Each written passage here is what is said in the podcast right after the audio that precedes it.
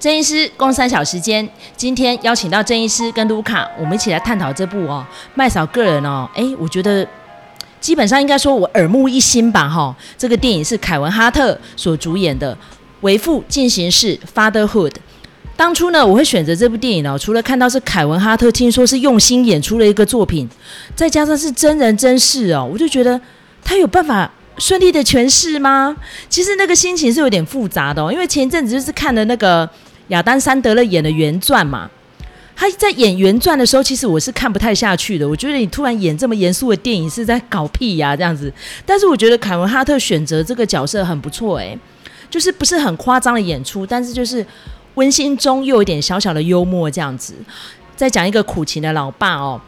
叫做麦特。然后这个麦特呢，这个真人真事呢，就是真的遇到这样的难题。他跟他的太太从高中的时候就是一对嗯。校园情侣这样子，好不容易呢克服万难哦。这个先生呢很力争上游，他拿到了一个工程师的硕士学位之后，然后顺利的迎娶了高中时候的 sweetheart 呃美娇娘，然后生下了这个女宝宝，不到七十六个小时，他太太就意外往生了耶。就是一个不知道肺部栓塞的一个呃意外，然后先生就无法面对这样子的生命中的大创伤，就变成在医院里头的时候，同时要面临新生宝宝的需求，然后太太又要送去太平间啊，然后就开始要处理一些后事啊什么的。那因为麦嫂个人后来有去上网找了这个呃算是回忆录的电子版，我真的是边看边哭诶、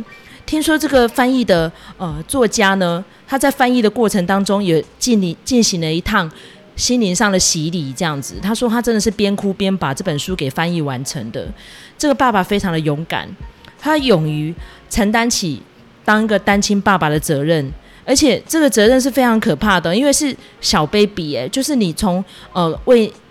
喂奶啊到尿布啊，甚至于帮孩子选择他长大之后要去念的托儿所跟小学这些。他都不假手他人，自己全程参与。其实这个过程当中，当然也有很多辛酸苦辣啦。比如说，双方呃母亲那边的跟爸爸这边的家长都不赞同他做这样的决定。其实这样的决定还蛮特别的，因为像在韩国之前有另外一部电影，就是呃《拜拜鬼妈妈》嘛。他那个鬼妈妈呢往生了之后，爸爸那边的长辈就是被要求啊，你要自己承担呐。这里莫戏吼。做老爸机灵吼，你别再撒好把郎。那个爸爸呢，就变了很多抉择。但是在这个美国家庭，反而他们是选择啊，你不要，你就去冲事业了。那既然我们已经失去了一个女儿，跟失去了一个媳妇，那就由我们隔代教养来做也没有关系啦。这样子，结果爸爸呢，后来一些几经抉择之后，还是选择他一定要全程参与孩子的成长，甚至于呢，他这个女儿实际上已经十二岁了，他选择他就是不要有性别。所以他就是在穿裤子，虽然他念的呃私立学校，要求他一定要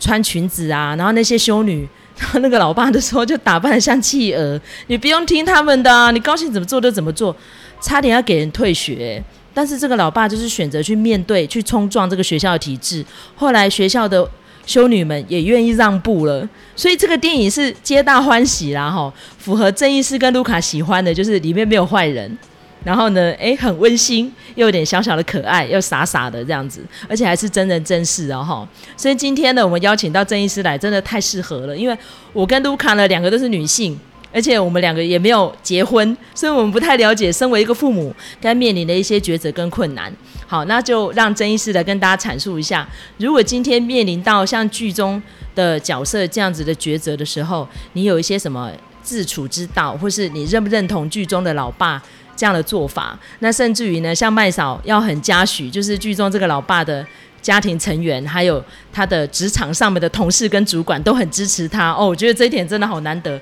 现实生活去哪里找这样子的 case 呢？哈，好，时间交给郑医师。好，我们还是问一下麦嫂，这部电影让你感动的片段是什么？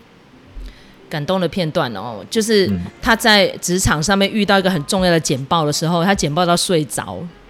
一般如果我是他的同事的话，我一定就给他讲哎，我一定会说，你为什么不准备好再来？你就去补眠一下，你睡饱嘛。如果你今天有这样状况，你都不先说，我就帮你上场啊。我就会跑出一连串的批判。可是他的同事都没有，甚至于呢，阴错阳差之下，他的嗯、客户嘛，对，应该是他的客户也很赞同这样子，我觉得好感动啊那一段。因为他的同事都知道啊，他就是单亲又要工作又要养小孩，所以他们就很体谅他。我我觉得就是我比较有感觉的，就是他他他的亡妻啊，就是生下小孩以后，一般就是剖腹产比较会了哈，剖腹产然后容易产生我们叫做羊水栓塞啊，那。呃，而且他在生产完啊，我记得四十八到七十二小时，你都要小心，就是随时都会可能发现这种啊急性的状况。好，那呃，他的这个如果实际有案例哦，我想他就是很倒霉的，他的亡妻就是碰到这种状况。那另外有一个我比较有感觉的是那个小孩受伤。哦，因为我自己呃有小孩，我也有一次带那个小孩，就那次去洗车，然后我就带小孩去，呃，那个因为那个洗车是比较属于那种大美容，然后搞比较久，所以我就带小孩去啊、附近的一个小学玩啊，那结果也没有怎么样，也没有玩很激烈的，只是在一个那个操场旁边有一个那种类似有一个啊、这种。比较粗的铅管上面走，那有点滑哦。那我那时候我有个女儿，就是哎平衡感啊，哦，我从那刻我确定她的那个运动神经里面的平衡感应该不是那么好，哦，然后她就走一走，就滑下来，滑下来哈，就就跌到下巴，哦，那下巴就有裂伤，哦，那我们都知道那个头部循环是那个很丰富的，哦，所以那个。就是他在流血的样子，人家看起来就觉得很恐怖哦。当然，我自己是，就是我们自己是医生，我们自己有医学训练，呃，就是不会很慌啊。但是就是在小孩受伤的那一刹那，哈，就是我们自己心里就会自责，就是为什么没有看好，还有就是为什么要让他来玩这种啊，会让他受伤的。所以我可以。在里面那个电影，他那一段我可以去体会，就是他那个自责的心情哦。他不在场，可是对，就是对我而言哦，因为我我自己的亲身经历，我就是在旁边的哦。那所以我就是先带小孩去那个附近的啊药局，先啊找一些可以止血，然后就是先把那个伤口简单贴起来的哦，然后再带他去急诊。哦，缝合，好，那这是，所以小孩就是你只是单纯的带小孩去玩，然后小孩受伤，而且到需要缝，你看这部电影里面他也需要缝，啊，这这的这个过程，我其实都可以，就是比较有同理的感觉了，呃，那这部电影，呃，里面还有一个比较有好玩的，就是说，我问一下哈。为什么那个他爸爸要去拿吹风机，不是拿吸尘器？不是那个白噪音吗？对啊，是是没那段吗？是什么？它原理是什么？是是因为在妈妈的子宫里面的那个声音嘛？因为我有上网去找。对，它就是模仿，但是其实那个类似这种噪音不不只有白噪音哦，还有灰噪音、粉红噪音。哦，还有，其实这种噪音还有很多形式，有的像溪流的小溪的声音，有的是瀑布的声音，有的还是像那个干柴烈火的声音。哦，没有，就是那个在烧柴会这样。呃，壁炉就是 Netflix 上面有那个壁炉系列。对对对对，会啪啪啪啊，就是烧一烧会啪啪啪。你故意讲干柴烈火，我就开始笑，故意的你。好。OK，反正反正这种就是对于某些容易焦虑的或是紧张的人来讲，啊，他的睡眠有着这种固定的噪音的刺激啊，其实是反而会去帮助他好睡，啊，因为他在这个听这个噪音的同时，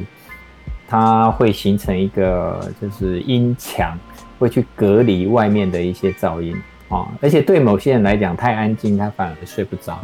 所以它需要有一些固定的音频的刺激。那我告诉大家，就是说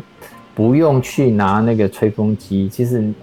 也不用再弄一个什么这种白噪音的 APP。我们的 YouTube 里面就有很多的这种粉红噪音、白噪音、灰噪音啊，就是这些无微不微一大堆。而且它那个一次的时间就是一个小时、两个小时，甚至三个小时，而且你还可以按重复重复播放，哦，所以不用那么麻烦，还要去拿这个吸尘器，哦，或者是吹风机，因为那个也很耗电，哦，那事实上在市面上，哦，有真的这种，就是它类似用那个。也不叫风扇的概念，就是它就是会把一些那个这种声音做出来的，哦，有实际的是这种机器的，哦，那也有做成就是单一的这个播放声音的设备，哦，那这个都是用来帮助睡眠的，哦，那它原理很简单，就像刚才麦嫂讲，它就是模仿啊胎儿在啊妈妈的子宫里面，它会听到外面的声音，哦，那它在。妈妈肚子里面，她是觉得很安全、很放松、很舒服的。啊，所以只要听到这个声音，她就会放松下来啊，就会想睡觉这样子。嗯，那我想问另外一个议题哈，就是我跟卢卡有讨论过的，像在这电影里面，就是他不知道该怎么呃照顾他的小女儿，就跑去那个妈妈团体里面询问，一进去就是敌意耶。他就认为你来乱的，你知道吗？然后那爸爸对那爸爸就求救了嘛。嗯、他说，因为他不肯睡觉，一直哭。后来最后还得到这个讯息，原来是白噪音。那针对于这样子感同身受，因为这一次是爸爸嘛。但是因为这个剧中的爸爸比较辛苦一点，因为孩子一出生就没妈妈了。但是呢，嗯、我还要举另外一个例子，我有一个当事人也是遇到这样的情形。那他没有像凯文哈特在剧中后来就敞开心胸，因为孩子慢慢大了，他觉得他自己也要有一个伴侣。后来最后他也另外展开了一场呃爱情体验呐哈，我们那个朋友就选择当官夫一直做下去，做到现在孩子都已经上了中学，我们才去劝他说，其实你是不是应该要有一个交往的对象了？好，所以针对这样子剧中人物的抉择，郑医师有没有什么样的嗯，比如说一些劝告啦，或者是说有没有什么样的发挥这样子，诶，让大家可以有不一样的想法出来这样。讲到小孩睡不着，我让我印象最深刻的，当我那个老大啊出生后不久，那有一天晚上，啊，他是他怎么哄啊，他妈妈怎么哄他就是睡不着，啊，那后来他妈受不了了，啊，就丢给我啊，因为我那时候还要上班啊，哈，那。所以通常我就是让，主要是让妈妈来照顾他。可是那一天他怎么哄都睡不着，好，妈妈动没掉，他觉得他需要休息，就丢给我。好，那我就啊、呃、抱着那个啊，因为在房间里面还是会吵，我就抱着小孩出来，因为那时候已经快天亮，啊，就是有一点微微的天亮，我就抱着小孩出来散步。哦，我还可以就是回想起那一幕，哦，所以对于。啊、这部电影里面这种真人真事哈，他在这个哄小孩睡觉，他没办法睡觉啊、这种状况我看的也是蛮有感的啊、哦。那他其实他其实只要跟那些妈妈就是说明，他就是一个人独自抚养小孩，他需要这些经验的分享。我想所有的妈妈都愿意跟他分享啊、哦，不然他们的先入为主的概念就是呃。这种年纪的男性，然后会来这种互助团体的，通常就就是 AA，就是 戒酒匿名团体啊啊，那很难想象，就是说有一个这样年轻的爸爸啊，那自己又要工作又要带小孩，所以这部电影哈，如它就是真人真事，所以它的比较稀有性。哦，或是独特性在这里，不然大部分的人，因为他还自己有工作，他都会接受家人的建议，哦，让啊、祖母啊，或是外祖母啊，那啊、呃、外祖父啊来帮他带小孩，哦，所以像可以这样子，呃，而且最重要是他公司的同事啊、长官，哦，都这么挺他的，我觉得这个真的是 他的运气算不错了，哦，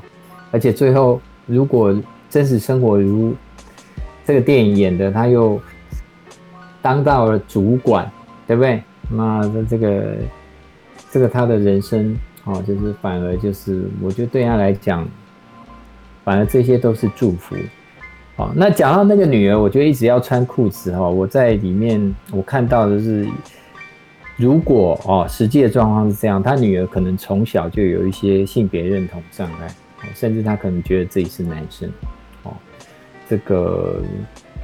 这个部分其实有机会可以稍微了解跟探讨一下的。嗯，因为有一些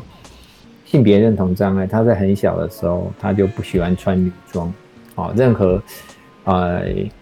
就是女孩子玩的游戏，或者女孩子穿的这些裙子，都会引起她的嫌恶感，因为她觉得我的杂波，我想要你叫我请这，你叫我生这啊，哦，然后这个冻没雕啦，啊，搞不下去了，他就会觉得很痛苦，哦，所以呃，他女儿可能在很小的时候就可以看得出来，可能有性别认同障碍。好，说如果我们说要再讲细一点。啊，大概是这样子。当然，这个整个电影到最后，我觉得这过程都，呃，实际会碰到的状况，然后啊、他的同事，还有他的长官，还有他的家人对他的支持，啊，还有就是他跟他女儿的关系，啊，我觉得就是蛮完整的，而且就是也在这个。爱在瘟疫蔓延时，我突然想到这部这个小说啊，就是会让我们有这种感觉，就是在这个疫情蔓延的时候看这样一个电影啊，可以抚慰一下人心好，所以推荐大家可以去看这部电影。好，虽然爱在瘟疫蔓延时跟这个剧情一点关系都没有，完全是不一样的故事哦。好，那因为其实卢卡哈。他个人那时候跟我们一起在讨论那个凯文哈特他的表演生涯，因为大家知道他其实是个脱口秀演员嘛，他前后有两任太太，各自带给他两个小孩，所以他有四个孩子哦，所以他当初选择这个剧本的时候呢，他是全力的支持，虽然说这个真实人物是一个白人爸爸。然后这个小孩呢也比较大了，所以他在这里面他是全是一个黑人爸爸，但是是一个高阶的工程师，好，所以是社经地位还算是比较不错的，所以他的职场环境是比较友善。但是我觉得在真实过程当中还是有一些困扰啦，例如说像他的女儿就觉得，嗯，他不想要被性别框住，所以他要穿裤子，这样子的情况，其实我在从小到大过程当中，因为我其实我都是念女校的嘛，就是遇到有同学不喜欢穿裙子。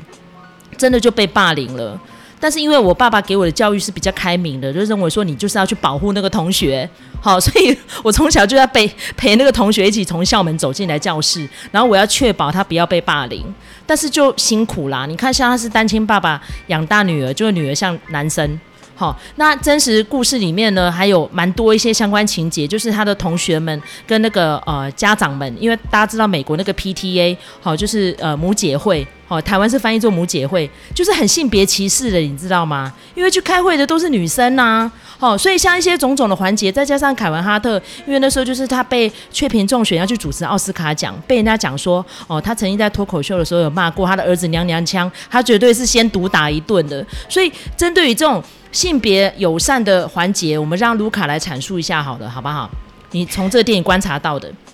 其实我觉得这部片子它就是在这个部分并没有阐述的太呃太多，但是我觉得它呃是一个我我我可以讲，它其实是一个比较欢乐的一个呈现啦。那可能或许现在。呃的状况的确是有比较好，那我们也可以看到，就是说，你如果看那个真实人物原型，你就会很明显，就是知道，就是说那个女儿因她应该是跨性别了哈。那那个呃，但是。就是 我其实我觉得也有点好玩，就是有人在讲说，哎，凯文哈特他接这个角色是一种忏悔嘛，哈，就是因为他之前讲了对于那个性少数不利的呃这个呃攻击的言辞，虽然说那个已经是好几年前的东西了哈，那但是呢，就是我其实我觉得这也是一个好的方向，就是说呃。呃，我不是只是口头上道歉而已，但是我要让你知道，就是说，诶，这个世界上是有这样子的呃事情存在的哈，真实发生的，男人好也可以完全负起育儿的责任，然后呢，呃，孩子呢，他想要呃穿什么样的衣服，不需要去限制他。我觉得这个是一个蛮好的一个正面示范。那但是呃，就是我觉得也要让大家就是思考一下，就是呃性少数哈这些跨性别什么的哈，他在美国的一个呃状况，至少可能不是每一州都是一样的，因为现在其实他们不同的州哈，有的时候都会对于这个呃性别的这个呃。比如说跨性或者是呃同志等等的，会有做出一些身份上面的歧视的这些立法哈。比如说像呃就是呃我知道有一些州，他们呢就是有有一个法律是这样，就是说呃如果说这个小孩他是一个跨性别小孩，然后呃所有的医疗。手段都必须是十八岁以后，他觉得说，呃，不能，呃，就是介入这个小孩的选择，好，就是一一定要让他十八岁了之后自己选择。但是他他这会有一个很大的问题是在于，就是说有青少年时期，你的第二性征就会越来越明显，就会开始发育。那这个其实对于跨性别的小孩来说是一个非常大的打击。就是如果说他是生理男性，但是他认同自己是女性，那他如果说一旦开始长胡子，或者是开始有第二性征出现的时候，就是会很崩溃。那那个我之前有看到一个数字，我不太知道说那个数字是呃什么时候的，然后我也不太知道详细的呃状况。但是就是我是看一个那个就是跨性别的呃一个青少年的实境节目，那他节目里头有讲到，就是说呃跨性别的小孩啊，他们的自杀几率是百分之五十，就是一半以上哈。那所以如果说你没有在这个青春期的时候就施以这些医疗上面的，比如说包括延迟他的呃青春期，好延迟他的发育。这些的话，那个其实对他们的心理健康是非常大的打击。所以其实像这样子的法案哈，所有的精神科医师都是反对的。好，那呃，所以我觉得，当然，呃，这个这个案子是一个非常好的示范，就是它它，而且它是真实存在的，这一点就是可以不用质疑。可是呢，实际上也有非常非常多，呃呃，比较呃。就是在美国，不是每一个地方都是这么的光明的哈，它其实还是有很多的这个霸凌，或者是说一些制度上面的歧视存在。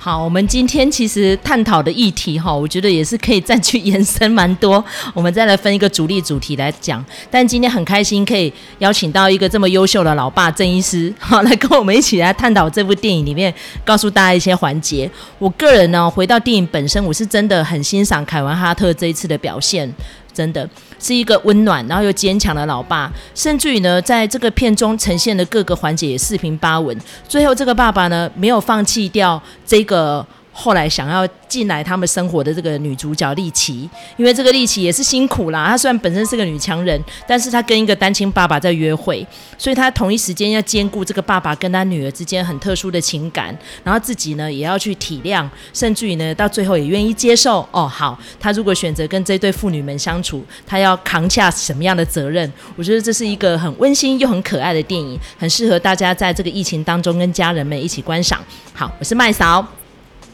我是郑医师，我是卢卡，下次再见，拜拜，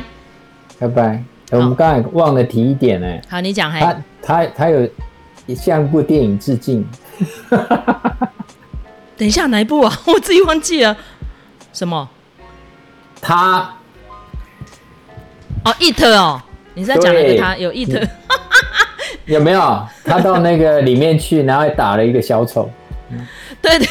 哈哈哈哈哈！我靠！哎、欸，你看的这个还蛮好笑，哈，我把它当这一集的前面。哎、欸，我我我我对小丑也是有恐惧症的哎。卢卡，你小时候有怕过吗？我我小时候被小丑，我想起来我被吓了，连续两天睡不着，哎，好可怕哦。而且你看，就是他的那个小女儿跟那个小丑里，跟那个他里面的那个小时候的那个又那么像，对不对？对 啊。然后走到里面去，然后就开始那种氛围，然后一个小丑出来，他就痛扁他。哎、你你们真的没有被麦当劳叔叔吓过？我真的是被吓过哎、卢卡没有吗？我们这个年代的应该都会有小丑恐惧症吧？超可怕的！看 It 啊，对啊，然后尤其是那个橘色的假发，然后那个大嘴、大红唇，我觉得那恐怖死了。所以我我我小时候我是不喜欢去麦当劳的。我每次同学找我，我就绝对不去麦当劳。我喜欢去肯德基，我不去麦当劳的。哎、欸，可是问题是，你不觉得就是所有的这些卡通人物都还蛮诡异的吗？你仔细想。就是比如说奶昔大哥是有正常到哪里去？然后你又想那个，我觉得最恐怖的是是什么？是芝麻街汤马士小火车哦，那个超恐怖，是吧？很恐怖吧？芝麻街也很恐怖，蓝色小精灵也很恐怖，都很恐怖啊，都超恐怖。恐怖啊、所以我，我我觉得真的这小孩子成长过程好辛苦，尤其是我们接下来还有那个议题要讲自闭症的。感谢大家收听这期的节目，我是麦嫂。我是郑医师，我是卢卡，下次见，拜拜，拜拜。